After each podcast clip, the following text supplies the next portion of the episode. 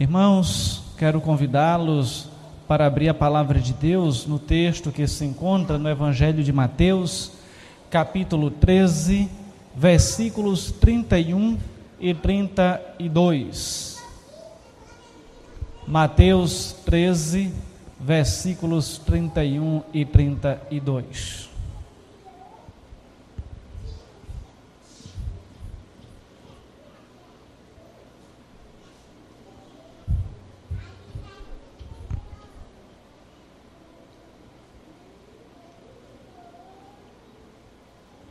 O texto diz assim: Outra parábola lhe propôs, dizendo: O reino dos céus é semelhante a um grão de mostarda, que o homem tomou e plantou no seu campo, o qual é, na verdade, a menor de todas as sementes, e, crescida, é maior do que as hortaliças, e se faz árvore, de modo que as aves do céu vem aninhar-se nos seus ramos.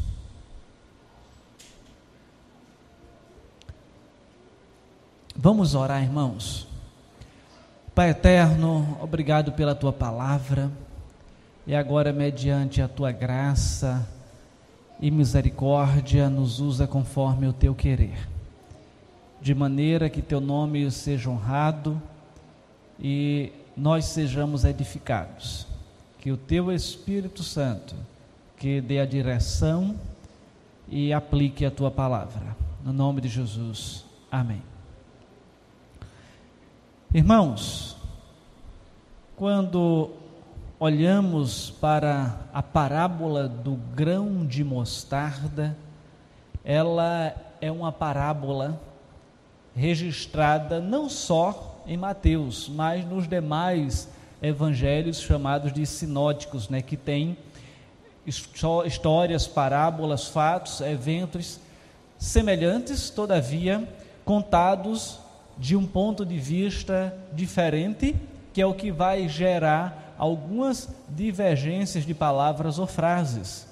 De maneira que ela está registrada em Mateus, Marcos, Lucas, que foi o texto que fizemos a leitura de maneira alternada, e ela vai então sendo desenvolvida por estes evangelistas e nós então, hoje, muito tempo depois, a conhecemos como a parábola da semente da mostarda.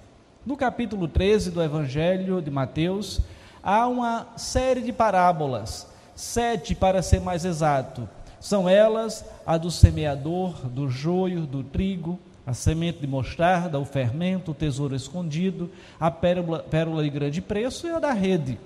De maneira que Jesus, ele falou algumas delas para as multidões e outra, outras de maneira particular para os seus discípulos. De maneira que também esta, o grão de mostarda, se enquadra dentre aquelas que Jesus falou para a grande multidão, falando do reino de Deus. Se formos comparar a parábola em cada um dos evangelhos sinóticos, teremos ali algumas pequenas diferenças entre um e outro. Comparando, por exemplo, os textos de Mateus, Marcos e Lucas, vamos notar que Mateus e Lucas, o texto se refere a um homem plantando. Já em Marcos temos a descrição direta e específica do momento do plantio. Mas pequenas diferenças que não alteram o sentido do texto, não alteram a narrativa, nem o objetivo da parábola. Isso significa que o ensino da parábola do grão de mostarda eh, permanece o mesmo, seja em qualquer que seja dos evangelhos. E assim, irmãos, na parábola que nós estamos tratando, Jesus fala de um homem que vai semear em seu campo uma semente. E logicamente que está tratando da semente de mostarda. Essa era uma situação comum, corriqueira, ali naquela época.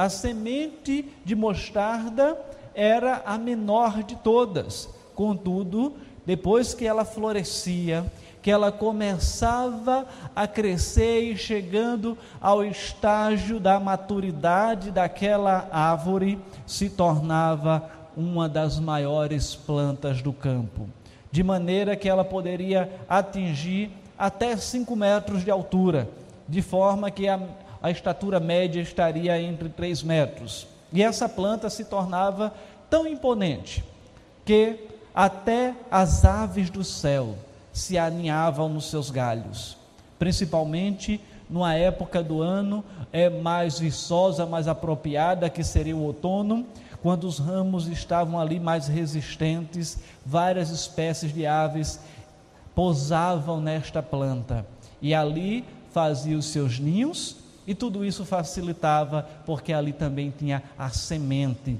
o grão de mostarda para alimentar os seus filhotes. E assim, olhando para todo esse enredo, para todo esse contexto, vamos perceber que o que podemos tratar nesta noite é o reino de Deus e a sua representação no grão de mostarda. O reino de Deus e a sua representação no grão de mostarda. E o primeiro destaque desta representação é justamente o significado da parábola do grão de mostarda. O que Jesus está ensinando nesta parábola é uma clara comparação entre a pequena semente e o reino de Deus. Olhando para o pequeno grão, parece que ele jamais atingiria tamanha robustez. E foi assim também com o reino dos céus ainda que muitas vezes ele parecesse insignificante, principalmente em seu início, certamente ele haveria de produzir grandes resultados. Quando olhamos para a própria história de Jesus, Jesus ele era o que o Messias, o prometido, aquele que haveria de redimir Israel. E qual era a expectativa dos judeus? Era que Jesus viesse em berço de ouro, como um rei, aquele que teria toda, todo o seu exército, que viria num grande apogeu e iria libertar Israel do poder do império romano. Essa era a expectativa. Mas qual foi a realidade? Jesus, ele nasceu de uma família simples, numa manjedoura, ou seja, num local em que os animais se alimentavam, se fôssemos contextualizar, na realidade nordestina seria um instrumento chamado cocheia, ou cocheira, também é o nome dado, em que os animais se alimentam, de forma que foi justamente naquele local simples, sem nenhum conforto, que Jesus nasceu. Ou seja, algo aos olhos humanos insignificante.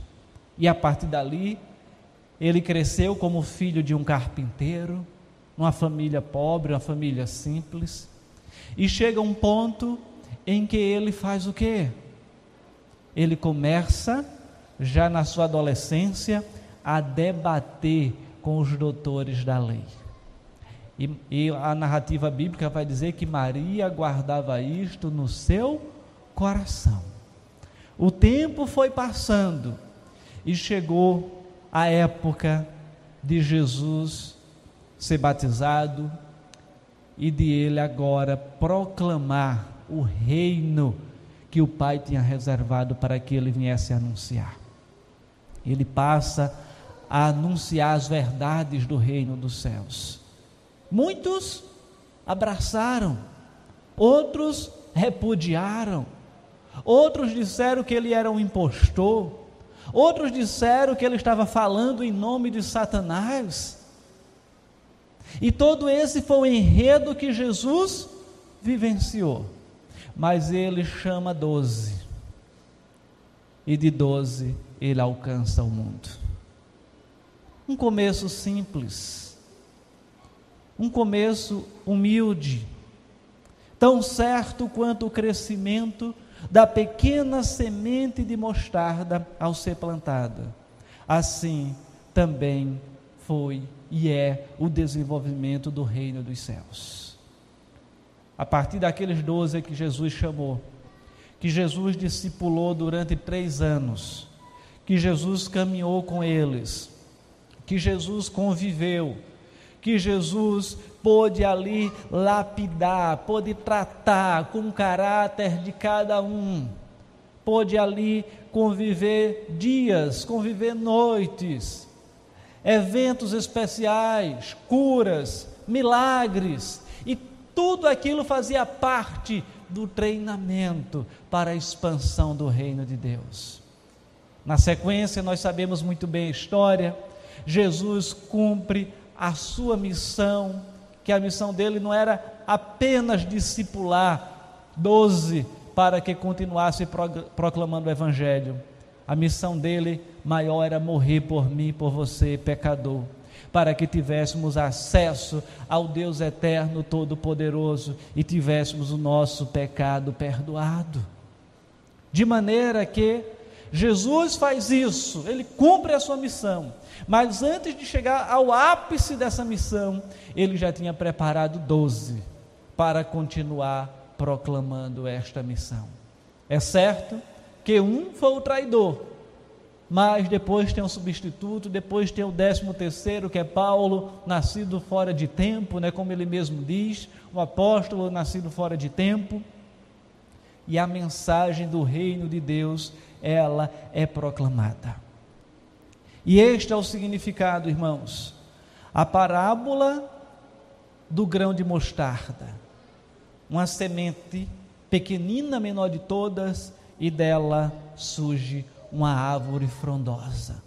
E o reino de Deus começou de uma maneira humilde, simples, mas ele se espalhou por toda a terra, chegando ao ponto de dividir a história. Hoje, nós estamos no ano 2001, mais dois, 2001, ó, 2021. Eu quero voltar a 20 anos, quero ficar mais jovem. 2021. Mas 2021 depois de quem? Depois de Cristo.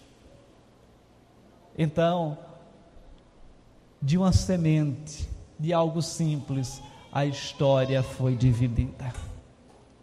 Estamos a 2021 anos depois de Cristo. Mas, irmãos, seguindo o entendimento ou a compreensão da nossa parábola, a parábola do grão de mostarda, ela vai também retratar alguns aspectos na história da igreja, comparando com a, comparado com a população do Império Romano da época, ou apenas com o número de pessoas que viviam na Palestina, aos olhos humanos, o reino de Deus parecia insignificante. Os seguidores de Cristo eram um grupo de pessoas rudes, pescadores, coletores de impostos, ou que ocupavam cargos à época que não eram de grande expressão. Mateus, como coletor de impostos, ele na verdade era odiado pelos judeus, porque ele cobrava impostos além do que era de fato devido. Os pescadores eram pessoas simples, iletrados, mas Jesus tratou com esses, com os improváveis, com aqueles que não teriam grandes possibilidades de receber um destaque na sociedade. E assim, a maioria dos seus discípulos era formada por galileus, pessoas, conforme já dito, sem muito prestígio, e esses seguidores acompanhavam um carpinteiro desprezado e rejeitado pelos homens.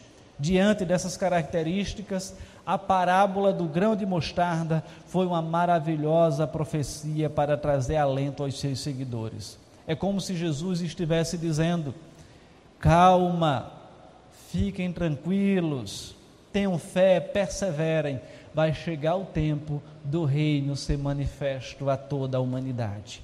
Aos olhos de vocês até pode parecer impossível que essa obra, essa obra prospere, mas sabe que os, que os planos de Deus eles são eternos, eles não fracassam, e o reino de Deus crescerá e se tornará algo notável perante a humanidade. Então era isso que essa parábola também representava para aqueles que estavam ouvindo, em especial os seus discípulos. Lembram também do episódio pós-morte de Jesus, quando eles praticamente disseram: acabou, não tem mais como seguir. Dois deles seguiram o caminho de Emaús e até diziam: esse já é o terceiro dia, ele não ressuscitou. Então era uma falácia, não era verdade o que ele tinha anunciado. Nós seguimos o engodo, ou seja, foi um engano. Era basicamente essa a ideia que passava pela mente daqueles discípulos. Mas depois, Jesus caminha com eles e mostra que não era um engano, que não era uma mentira, que ele havia ressuscitado e estava ali, lado a lado com eles. Depois aparece aos demais. E Jesus garante então que a sua missão era verdadeira, garante a vitória sobre o pecado. E nos dá hoje a condição de olharmos para a história e vermos que o cristianismo que vivenciamos, que a fé que professamos, ela não é uma fé vã, não é um engano, é a verdade que nos levará na vida após a morte a ter a recompensa da vida eterna. Podemos usufruir de muitas coisas nesta vida? Sim. Desde que não seja pecaminoso, pecaminoso nem ilícito e nem seja crime, nós podemos usufruir. Todavia, o que está reservado para aqueles que creem nessa verdade, nem olhos viram e nem ouvidos ouviram, e jamais penetrou no coração humano. O texto diz: jamais penetrou em coração humano o que está reservado para aqueles que amam a Deus. E tudo isso partiu do reino de Deus, tendo seu princípio como um grão de mostarda. Aquele pequeno grupo recebeu uma missão: pregar o evangelho a toda criatura. Aquelas poucas pessoas obedeceram essa ordem, incendiar o mundo com a palavra da salvação. 40 anos depois da ascensão de Cristo ao céu, ou seja, da subida dele aos céus, o Evangelho já havia alcançado desde os grandes centros do Império Romano até os lugares mais afastados. Ou seja, eles cumpriram a missão que Jesus tinha lhe dado. Foram discipulados e seguiram fazendo discípulos para a glória e honra do seu Senhor.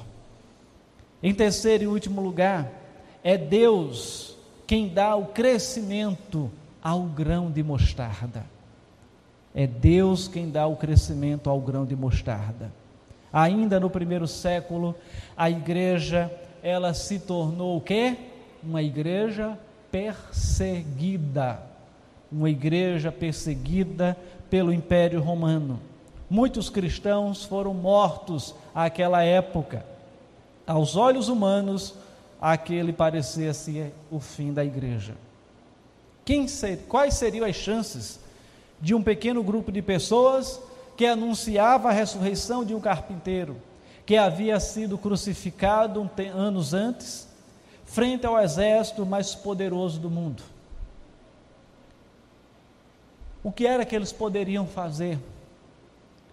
Muitos então foram crucificados, decapitados, outros chicoteados, outros jogados às feras para serem comidos, outros jogados às feras para servirem como diversão, como no Coliseu Romano, outros serviram de tochas para iluminar as cidades. E para muitos poderia dizer, é o fim do cristianismo. A planta parecia que iria morrer, mas os propósitos de Deus nunca são frustrados. O Império Romano caiu enquanto o reino de Deus permaneceu. Permaneceu crescendo e servindo de bênção para os homens de toda raça, tribo, língua e nação. Assim como as aves do céu encontram o abrigo nas grandes árvores. Pessoas de todas as nações encontram também refúgio e descanso sob as asas do reino dos céus.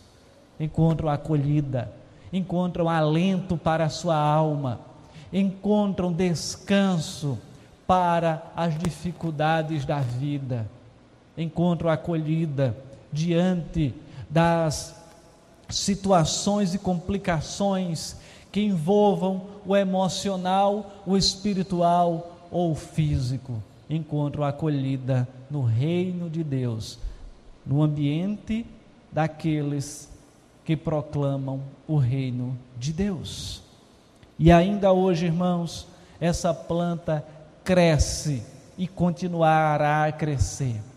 Isso permanecerá até que o último eleito seja selado, até que o último Marte tenha seu sangue derramado, até que Cristo venha novamente de forma gloriosa para a grande colheita. Desta forma, eu e você somos hoje o reino de Deus que continua sendo difundido, continua sendo expandido, continua sendo multiplicado e continuará sendo até que o último eleito seja alcançado, até que o último servo do Senhor seja morto pela causa do Evangelho.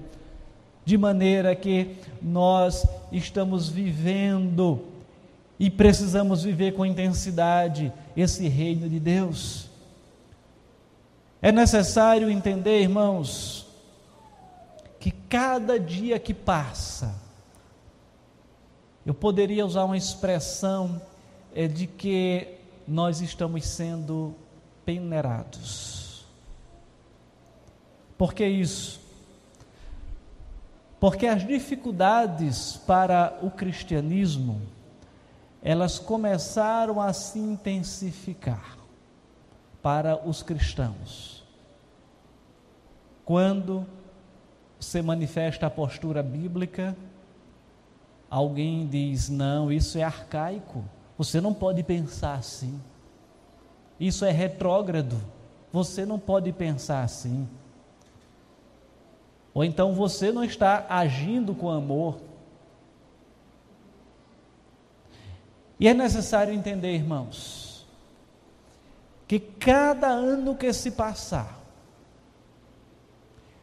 cada década que ir além se Cristo não voltar,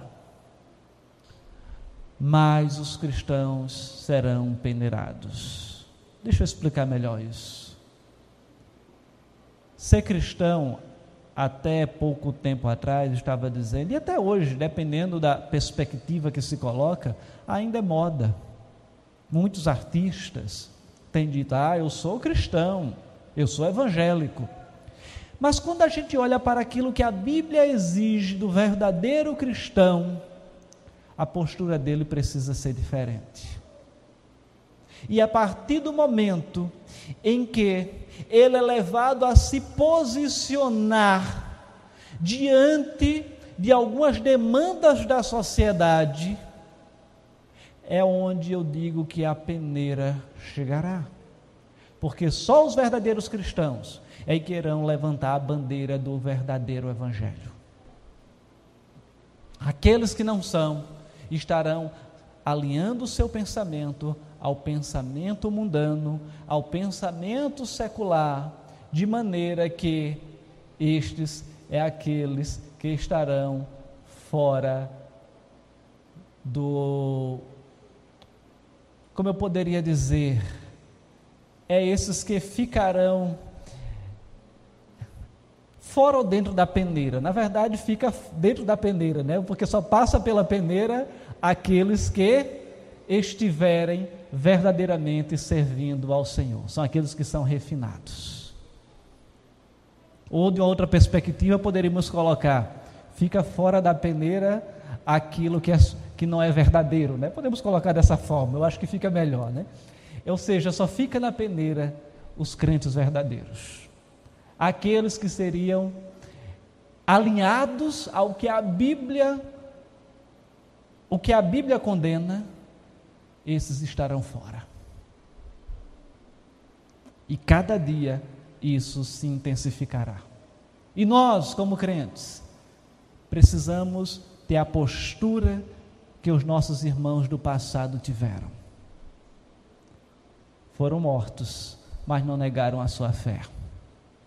E eu e você, qual é a nossa postura hoje? Quando a situação estiver mais intensa, qual vai ser a nossa postura? Vamos permanecer fiéis ou vamos negar a nossa fé? O tempo está chegando, a hora está chegando. Precisamos proclamar o reino de Deus e viver o reino de Deus. Ainda é tempo de bonança, mas a Bíblia diz que vai chegar o tempo em que nós, os verdadeiros, verdadeiros cristãos, não poderemos nem comprar ou vender. Esse é o desafio que está reservado para nós. Vai ser difícil? Vai. Mas o que nos aguarda, eu repito, nem olhos viram, nem ouvidos ouviram, e nem jamais penetrou em coração humano. E essa é a esperança que deve estar nos conduzindo para o alvo, que é o Senhor Jesus Cristo. Teriam mais algumas aplicações com relação ao grão de mostarda, mas eu penso que isso é suficiente. Que o Senhor nos dê graça e nos abençoe para sermos fiéis hoje e sempre. No nome de Jesus.